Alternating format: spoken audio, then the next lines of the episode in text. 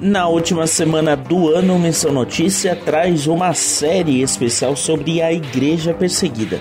Hoje você começa a acompanhar o histórico de três países que já ocuparam o primeiro lugar da lista mundial da perseguição. Confira a partir de agora. Desde 2002, a Coreia do Norte ocupa a dianteira da lista mundial da perseguição, um levantamento elaborado pela missão Portas Abertas. O país que vive em um regime comunista é totalmente fechado.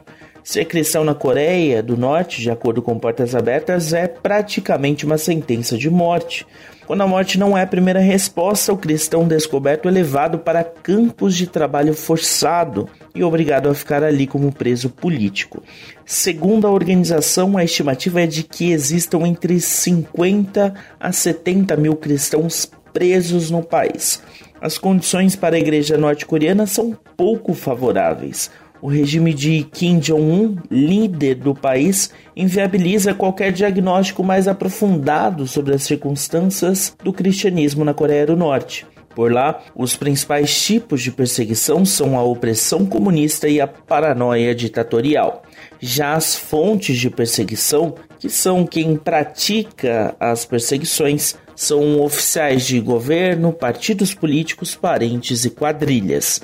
A Coreia sempre esteve no topo do ranking por ser classificada como país de extrema perseguição e deve permanecer entre os primeiros colocados na lista mundial da perseguição 2022, a ser divulgada em janeiro. Outros países estão com tendência de perseguição bem alta e devem subir posições na LMP. Na próxima edição, o assunto é perseguição na Arábia Saudita.